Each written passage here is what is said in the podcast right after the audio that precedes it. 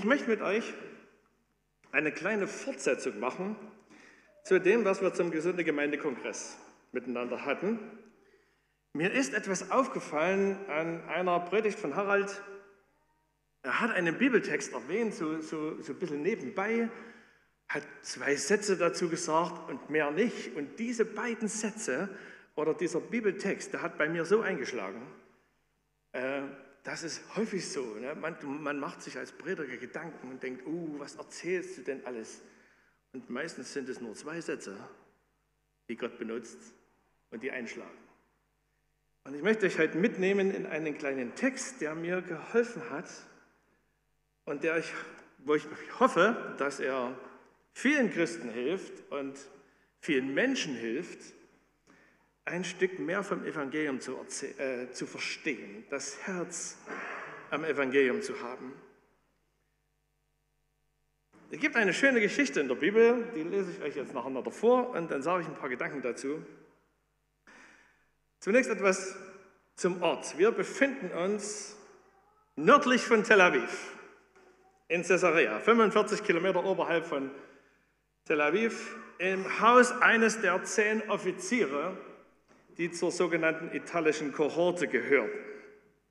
So zwischen 500 und 1000 Mann, befehligt von zehn Offizieren. Und zu Hause bei einem dieser Offiziere spielt unsere Geschichte. Wer sich in der Bibel ein bisschen auskennt, der weiß, was ich meine. Ich möchte jetzt einen Text lesen, zunächst aus Apostelgeschichte Kapitel 10. Ähm, die, die, die ersten acht Verse und dann lesen wir noch die nächsten acht Verse, die dann noch kommen werden. Und ich möchte euch einen Mann vorstellen, der, von dem da die Rede ist. Apostelgeschichte Kapitel 10, ich lese von Vers 1 bis zum Vers 8.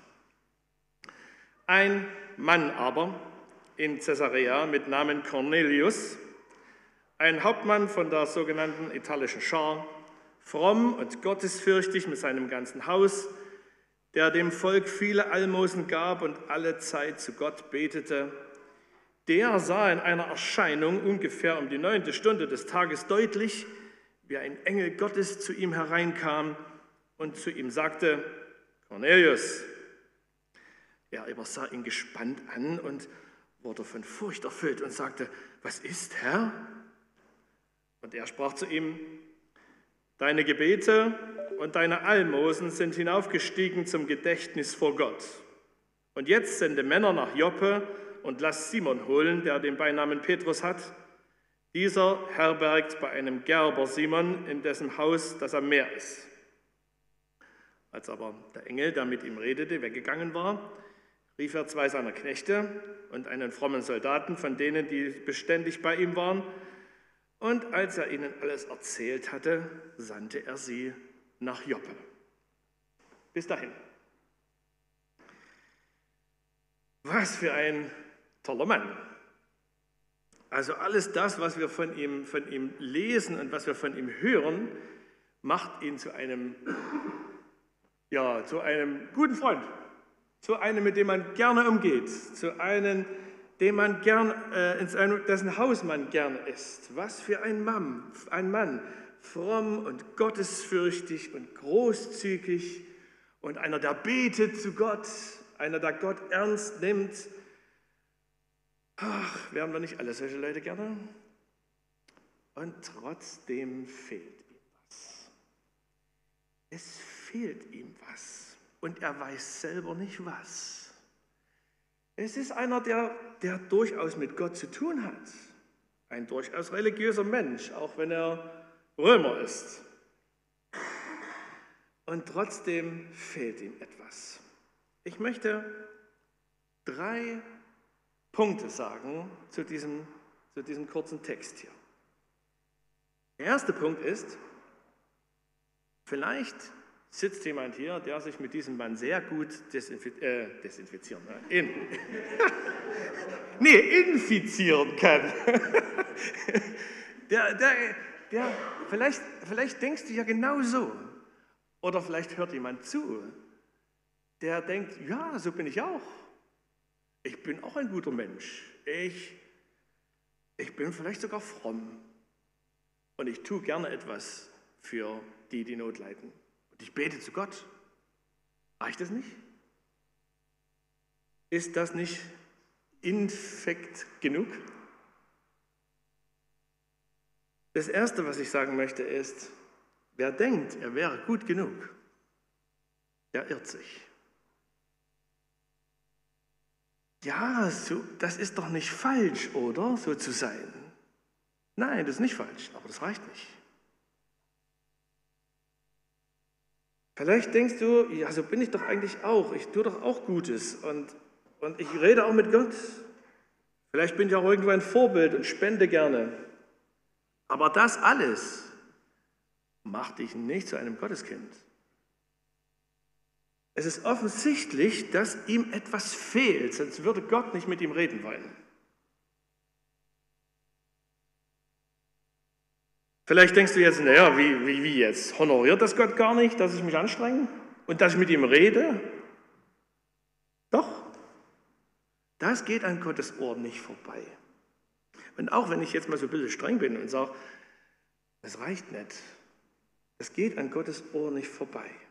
Der erste Gedanke ist, wenn du denkst, du wärst gut genug, dann irrst du dich. Zweiter Gedanke,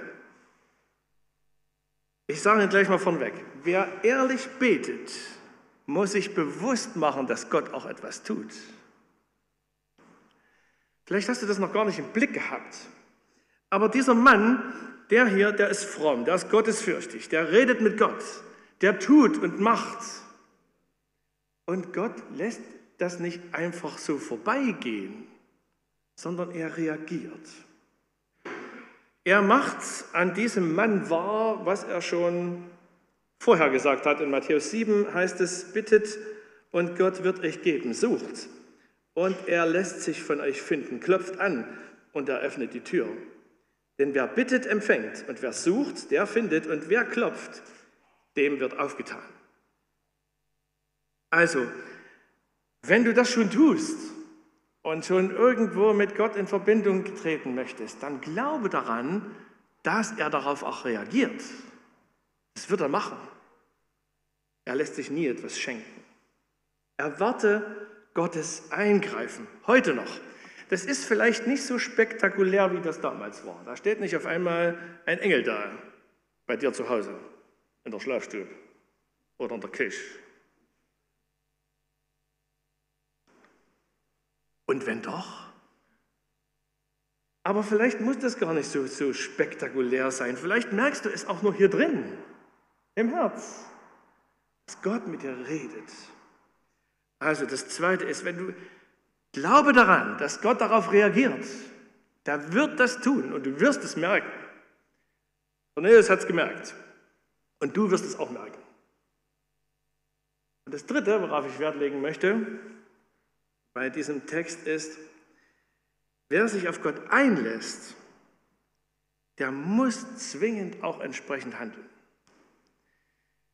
Ähm, Gott sagt ihm, was zu tun ist, diesem Cornelius. Offensichtlich reicht ja sein Tun nicht aus. Er kritisiert es natürlich nicht, keine Frage, ist ja auch gut so, so zu sein und diese Art und Weise an den Tag zu legen, ist auch richtig. Aber er sagt, es fehlt noch was. Und Gott stellt ihm jemanden vor, den er noch gar nicht kennt und dem er einfach blind vertrauen muss. Nämlich einen Christen. Und jetzt wird es schwierig. Einen, den man nicht kennt und dem man trotzdem vertrauen muss, was er sagt. Und ich dachte mir, meine Güte, steht doch schon ein Engel da. Was, was, was Göttlicheres gibt es doch gar nicht, was vor der Tür steht und was im Zimmer steht, kann doch der gleich erklären, worum es geht. Ist doch direkt aus Gottes Mund. Nein, macht er nicht. Vielleicht wünschst du dir das auch, dass es so ein mächtiges Reden Gottes gibt. Es tut mir leid, Gott stellt dir jemand zur Seite, dem du vertrauen musst, obwohl du ihn nicht kennst. Und das ist ein Christ. Das ist einer wie ich. Oder wie ihr, die hier sitzt. Vielleicht denkst du, na hör mal auf mit den Christen. Ja, ja, es stimmt. Wir sind enttäuschend genug, ich auch. Definitiv. Trotzdem vertraut uns Gott die wichtigste Botschaft der Welt an. Die wichtigste. Und wir sollen sie erklären. Das fällt uns auch nicht leicht. Und da haben wir auch unsere Probleme damit. Aber Gott beauftragt uns damit. Und deshalb dieser dritte Gedanke, den ich dir mitgeben möchte. Wenn es, Gott stellt dir jemanden vor, der dir helfen kann. Und das ist nicht eine Stimme aus dem Off. Das ist ein Mensch, der an Gott glaubt. Das bin vielleicht ich oder einer anderer, der da hier sitzt. Oder der, der dich schon mal angesprochen hat, der dich eingeladen hat, der dich mit hierher bringt. Vielleicht ist es der. Und Gott verlangt von dir, dass du dem vertraust, was der dir erzählt. Das ist nicht so ganz einfach, das glaube ich gerne. Aber egal. Also diese, diese drei Dinge möchte ich dem mitgeben, der denkt, so, un, also so, so ungläubig bin ich doch gar nicht. Ich bin doch fromm und gottesfürchtig und gebe Almosen. Dann glaube, dass diese Art und Weise nicht reicht, um ein Gotteskind zu werden. Du brauchst mehr. Dann glaube, dass deine Beziehung zu, zu Gott auch beantwortet wird. Er wird reden mit dir, definitiv. Und vertraue dich einem an, der dir das erklären kann.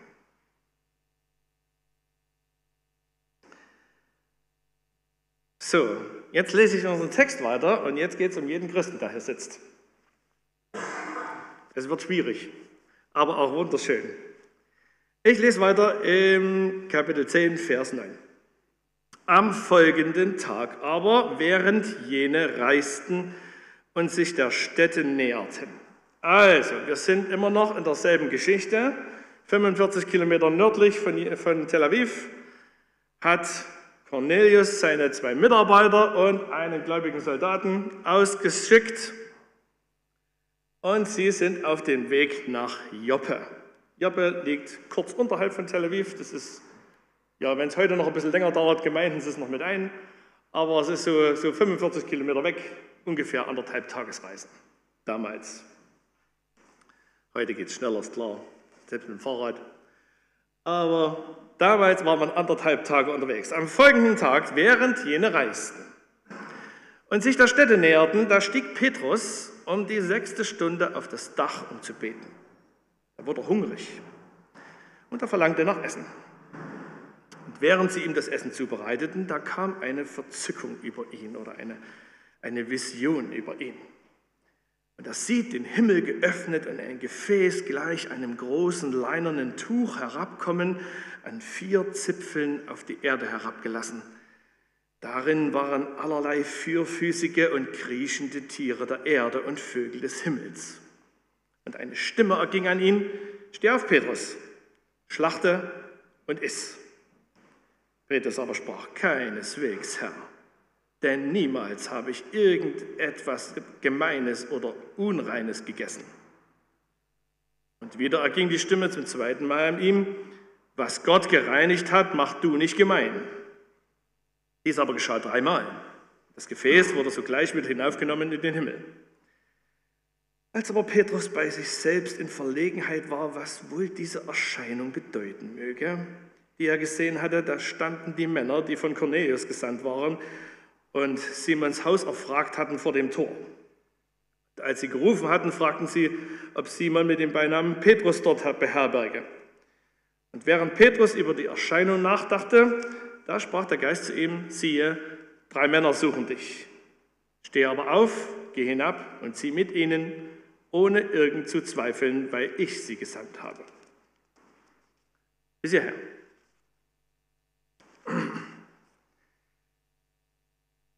Christen sind beauftragt von Gott zu erzählen, was andere Menschen noch nicht wissen, gute Botschaft weiterzusagen in dem Evangelium steht, darum geht zu allen Völkern und macht die Menschen zu meinen Jüngern. Und dabei sollt ihr sie auf den Namen des Vaters und des Sohnes und des Heiligen Geistes taufen und sie belehren, alles zu befolgen, was ich euch geboten habe. Und seid gewiss, ich bin jeden Tag bei euch bis ans Ende der Zeiten. Es gibt einen Auftrag, den wir zu erfüllen haben und den Petrus zu erfüllen hat. Und er hätte es nie gemacht, wenn es diese Situation nicht gegeben hätte.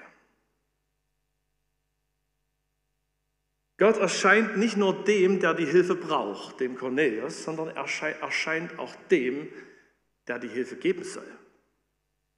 Und das ist das, was mich, was mich, was mich so tief getroffen hat. Gott, äh, Gott offenbart sich nicht nur dem, der, der die Hilfe braucht, der eine Beziehung zu Gott braucht, der Gotteskind werden muss, sondern auch dem, der es erzählen soll. Mir. Gott muss mir erscheinen, dir erscheinen und etwas klarstellen, was schwierig ist in unserem Leben.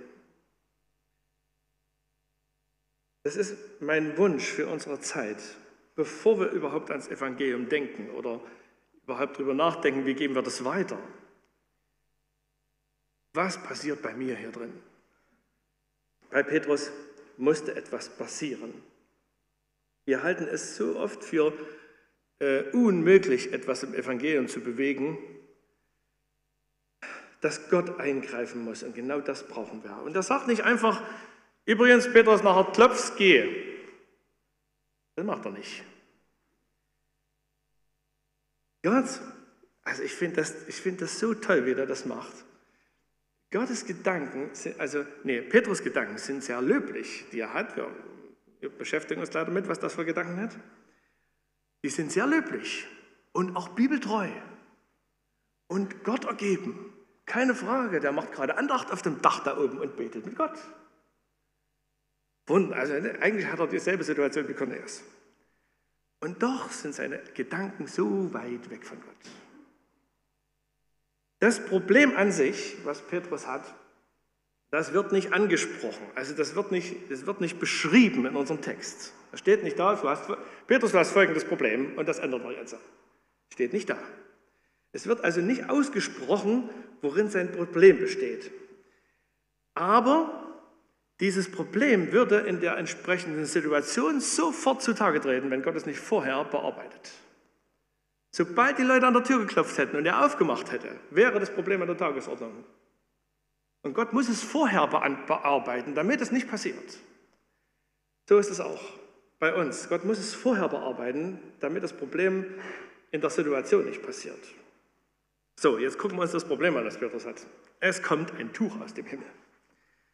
Äh, eine, eine Erscheinung, die Petrus hat, einen einen Gedanken vielleicht. Vielleicht hat er die Augen geschlossen zum Beten, wobei man nicht zwingend die Augen schließen muss zum Beten. Aber und war auf seinem Dach, vielleicht kniete er da mit gefalteten Händen und geschlossenen Augen, so wie wir das heutzutage machen. Ja? Vielleicht ist er auch rumgelaufen und hat geguckt, so wie ich das mache beim Beten.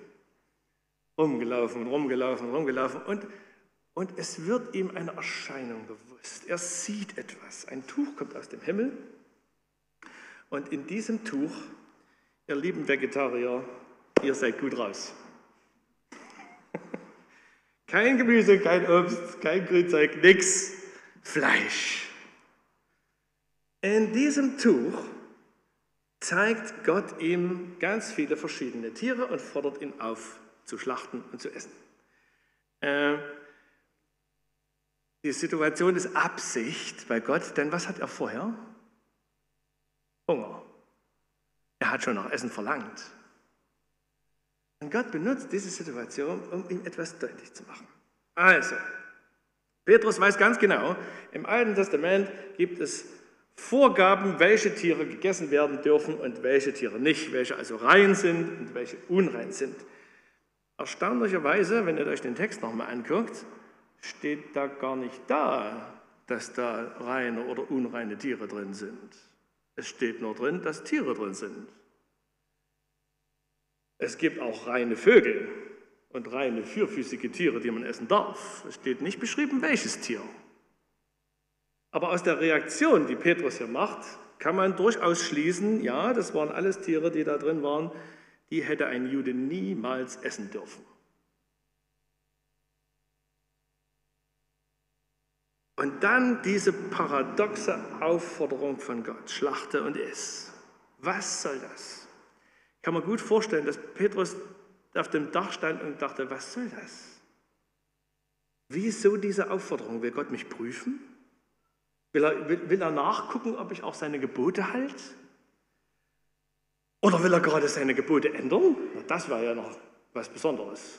Wenn Gott das gesagt hätte und jetzt völlig, was will er denn? Oder stellt er mir gerade eine Falle? Ist das gerade so ein Test von Gott? Ich biete ihm mal was an, mal sehen, ob er es nimmt. Petrus versteht nicht, worum es geht.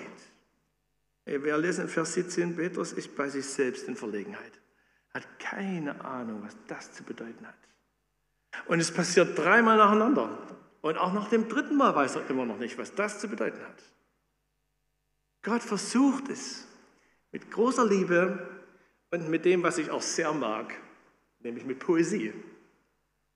Er versucht es mit einem Bild zu beschreiben, ein schönes Bild zu zeigen. Und er sagt Petrus, eigentlich, eigentlich ist es simpel. So wie du über Tiere denkst, so denkst du auch über Menschen. Du hast gelernt aus deinem Judentum, dass es Tiere gibt, die sind rein, die darf man essen und die, die sind nicht rein, mit denen darf ich nichts zu tun haben. Und lieber Petrus, genauso denkst du auch über Menschen.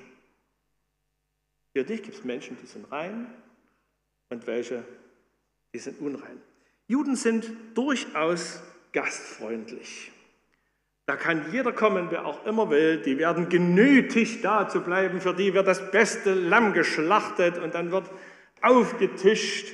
Solange es bei ihnen zu Hause ist, in ihrer Umgebung, mit ihrem Glauben und ihren Ritualen und ihren, ist alles in Ordnung. Sobald aber ein anderer kommt, ein Fremder, und einen Juden zu sich nach Hause einlädt, in sein Umfeld, seine Gegebenheiten, in seine Ordnungen, in die Nähe der Sünde, dann wird ein Jude sagen, niemals, zu dem gehe ich nicht, mit dem esse ich nicht. Und das ist Petrus sein Problem. Aber genau das wird seine Aufgabe sein. Genau das steht vor der Tür. Er muss dahin. Wie war der Auftrag nochmal an die Christen? Geht hin. Und Petrus hätte es nie gemacht. Er hätte die abblitzen lassen an der Tür, wenn Gott nicht das gerade eben versucht zu bereinigen.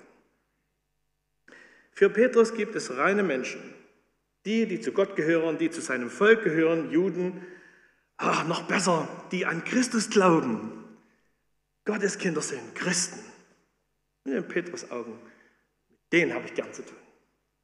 Und in seinen Augen gibt es auch unreine Menschen, Heiden, Gottesferne, Griechen, Römer, alle die, die mit Gott nichts zu tun haben. Und mit denen hat er auch nichts zu tun. Mit denen würde er nicht essen, zu denen würde er nicht nach Hause gehen. Und das ist das Problem.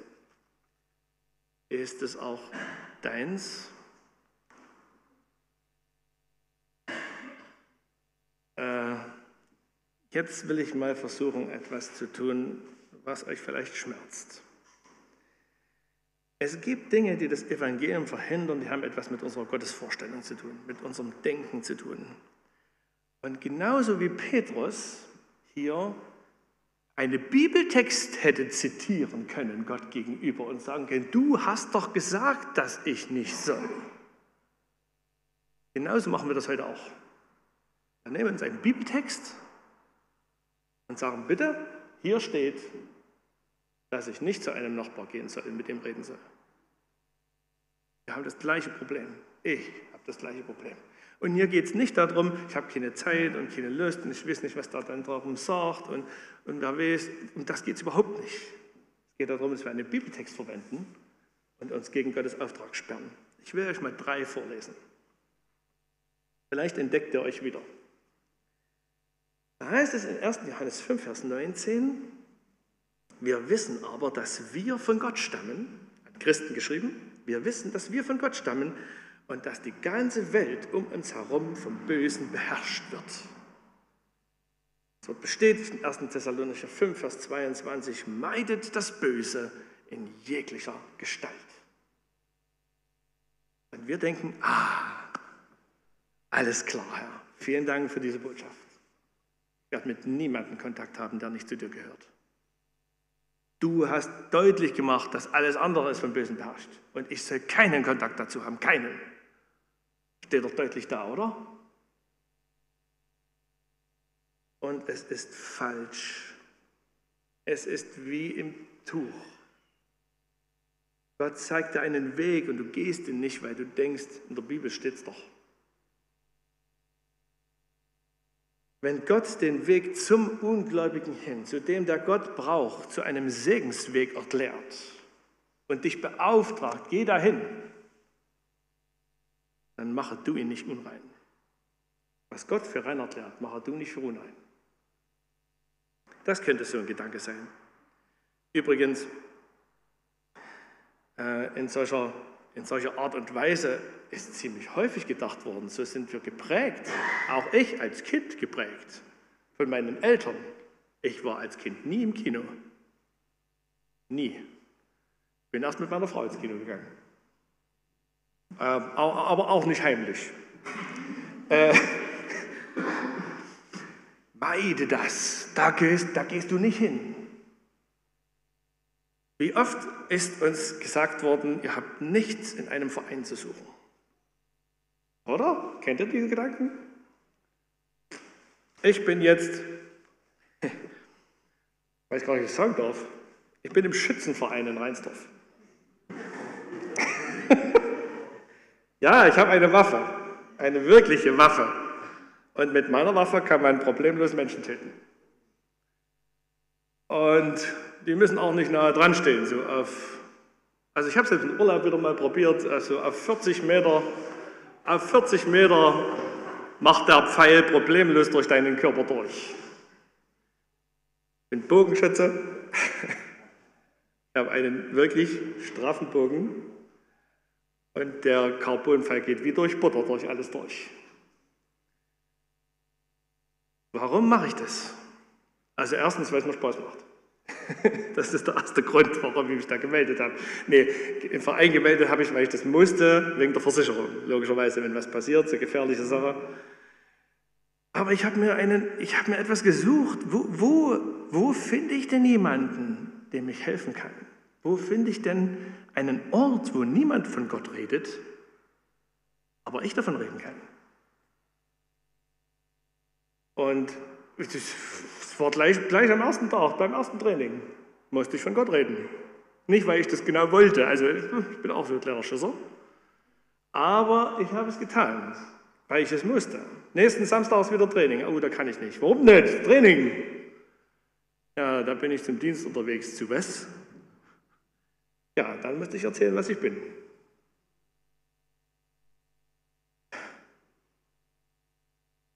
Wir sind alle so dass wir Bibelverse nehmen und denken, da gehören wir nicht hin. Da haben wir nichts zu tun damit. Und doch ist es ein Weg, zu dem Gott uns führt. Ich will einen zweiten Bibelvers nennen, der mir auch eingefallen ist. Steht in Epheser 4, Vers 7. Jeder von uns, jeder von uns hat seinen Anteil erhalten. In Vers 11 und er hat die einen als Apostel gegeben, die anderen als Propheten und er gab Evangelisten und Lehrer. Ah, hier, ihr, zwei, äh, ihr drei, klopft mal bitte da drüben an der Tür, da wohnt der Evangelist, ich bin der Lehrer. Ja? Denkt man nicht so? Lass das mal Anton machen, der kann das. Nee, man könnte sich sogar hinstellen und sagen, hey, hier steht's doch. Das ist nicht deine Aufgabe. Und es ist verkehrt, es ist falsch, so zu denken. Du hast die Aufgabe, an deiner Tür klopft's. Und wenn Gott die Leute an deine Tür schickt, wo, warum schickst du die zu jemand anderes? Er hat sie doch an deine Tür geschickt. Wenn Gott jemand zu dir schickt, dann sollst auch du gehen. Was Gott für rein erklärt, das mache du nicht unrein. Und eine dritte Stelle will ich auch noch sagen. 1. Korinther 12, 24. Gott hat den Leib zusammengeführt und er wollte, dass da keine Spaltung im Körper sei. Und alle Glieder sollen einträchtig füreinander sorgen. Und du denkst, jawohl, ich konzentriere mich ausschließlich auf die Versammlung. Das ist wichtig. Ja, das stimmt, das ist wichtig. Aber das ist nicht alles. Ja, das stimmt. Dafür sollst du Sorge tragen. Aber das ist nicht alles. Gott hatte nie im Sinn, diese Bibelstellen gegeneinander auszuspielen, dieses geht hin zum anderen und dieses sorget um die Geschwister. Er wollte nie, dass diese zwei Bibelverse nebeneinander stehen und wir uns darum prügeln, wer was macht. Und wir machen das aber. Das ist nicht meine Aufgabe. Ich, ich, ich, ich, kümmere, mich, ich kümmere mich um die Sache der Versammlung, das mit den fremden Leuten wegen anderer machen. Das ist meines Erachtens nach etwas, was verhindert. Welches Denken muss Gott bei dir ändern? Welches, vielleicht welchen Bibelvers der wieder neu erklären, den du ihm ständig vorhältst und sagst, du hast doch gesagt, dass ich das nicht machen soll. Also, von unserem Text her würde ich auch drei Gedanken sagen wollen. Der erste ist, welches Denken muss Gott bei dir eigentlich ändern? Was ist in deinem Tuch? Was ist in deinem Tuch drin, dass du Gott vorhältst und sagst, siehst du, du hast doch gesagt, deshalb mache ich das nicht. Und glaub mir, solange dieses Tuch nicht bearbeitet ist in deinem Leben und in meinem, wird es nicht an der Tür klopfen. Solange du das nicht in den Griff bekommen hast, wird Gott die Leute zu einer anderen Tür schicken. Aber er wird sie schicken. Aber er hätte sie so gerne an deine Tür geschickt. Zweitens, glaub es, dass Gott jemand zu deiner Tür schickt. Denk nicht, mit mir will sowieso keiner zu tun haben. Mein Nachbar sowieso nicht. Und denk nicht, das macht doch alles keinen Sinn. Und, und ich habe schon so oft von Gott geredet, auch mit meinem Nachbarn und mit meinen Arbeitskollegen, und es hat alles keinen Sinn gemacht. Petrus wusste nicht, was Gott zwei Tage vorher gemacht hat, 45 Kilometer weiter nördlich. Er wusste davon gar nichts. Er wusste nicht, dass drei Leute anderthalb Tage unterwegs sind, um an seine Tür zu klopfen. Er wusste nichts von all dem. Auch wenn du es nicht weißt, glaub es, dass Gott jemand unterwegs schickt. Dass einer unterwegs ist zu dir. Und dass Gott ihn vorbereitet hat, ihm quasi wie ein Engel in der Tür stand und gesagt hat, geh mal zum Litsch. Tut mir leid, sitzt gerade vor mir. ist alles gut, ne? Ja. Und glaub, dass wenn es an der Tür klopft oder klingelt, dass da ein von Gott Gesandter steht. Und das Dritte, glaube, dass ein Gottesweg immer ein Segensweg ist. Das ist nicht leicht zu verstehen immer an jeder Stelle. Dreimal kommt das Tuch runter und dreimal sitzt, ist er da, sitzt er in, steht da, er ist in Verlegenheit. Das griechische Wort heißt verwirrt und unsicher, zweifelnd. Er zweifelt an seiner ganzen Situation. Was will denn Gott gerade von mir? Und Gott verlangt neue Wege. Er verlangt unsichere Wege. Er verlangt gefährliche Wege der Sünde wegen. Er verlangt noch nie gegangene Wege. Weg von all dem, was ich bisher kenne. Und das ist das Spannende. Der Glaube, dass ein Gottesweg ein Segensweg ist. Für dich, weil du ihn erkennen und, und lieben lernen kannst. Und für andere, weil sie dann an Gott glauben. Und ich wünsche euch das, dass ihr ja, mal so ein bisschen überlegt, heute, heute Nachmittag zu Hause oder, oder. Also meistens kann man das, wenn niemand um einen rum ist. Unter der Dusche. Ach nee, das singt er ja nur. Ähm, oder, oder wo auch immer, ne? wo eine ruhige Minute ist. Überleg mal, was ist in deinem Tuch drin. Was muss Gott ändern? Welchen neuen Weg musst du gehen? Welchen Weg bist du bisher nie gegangen? Weil du gedacht hast, das steht in Gottes Wort, dass ich den nicht gehen darf. Welchen neuen Weg wünscht Gott sich von dir? Ich stecke gerade in ziemlich großen Herausforderungen für neue Wege, völlig neue Wege, die es bisher nie gab. Und es ist unglaublich spannend. Ich könnte euch viel erzählen, was dieses Jahr alles passiert ist. Wie Gott, äh, wie, wie Gott Tücher herablässt und sagt, was hältst du davon?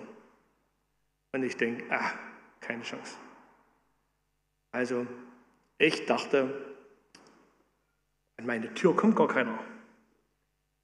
Der, der, der Arm ist nie lang genug, dass der klopft. Ich muss gar nicht aufmachen, weil ich werde es gar nicht hören. Und Gott hat es trotzdem gemacht. Türen geöffnet, von denen ich dachte, sie hatten nicht mal einen Schlüssel. Gott hat es gemacht. Und ich wünsche euch, dass das ja, ja den Mut habt, solche Wege zu gehen, die Petrus gegangen ist, zum anderen hin, das Herz fürs Evangelium habt, damit äh, für Gott da seid und, und, und lernt zu staunen über Gott. Also ich staune sehr über die Wege, die er vorbereitet, ohne dass ich irgendwas mache, über Menschenherzen, die er ändert. Meins und das, mit dem ich zu tun habe. Dass er alles tut, damit Menschen zu ihm kommen können, dass er, dass er alles getan hat, weil er auf die Erde gekommen ist, um für uns am Kreuz zu sterben. Weil er alles vorbereitet hat, darüber staune ich sehr. Und bin eigentlich nur ein ganz kleines Rad. Eigentlich nur der, der den, den Drücker betätigt. Mehr muss ich nicht machen. Den Rest macht Gott. Ich muss keine Angst haben davor, was da alles vor der Tür steht und wo ich hin muss. Ich muss nur den Drücker betätigen. Ich habe ihn betätigt. Und ich habe keine Ahnung, wo es hingeht. Und ich werde viel unterwegs sein. Und es ist egal, wo es hingeht. Es ist ein Gottesweg. Und das ist ein Segensweg. In jeder Hinsicht. Gottes Segen euch dafür.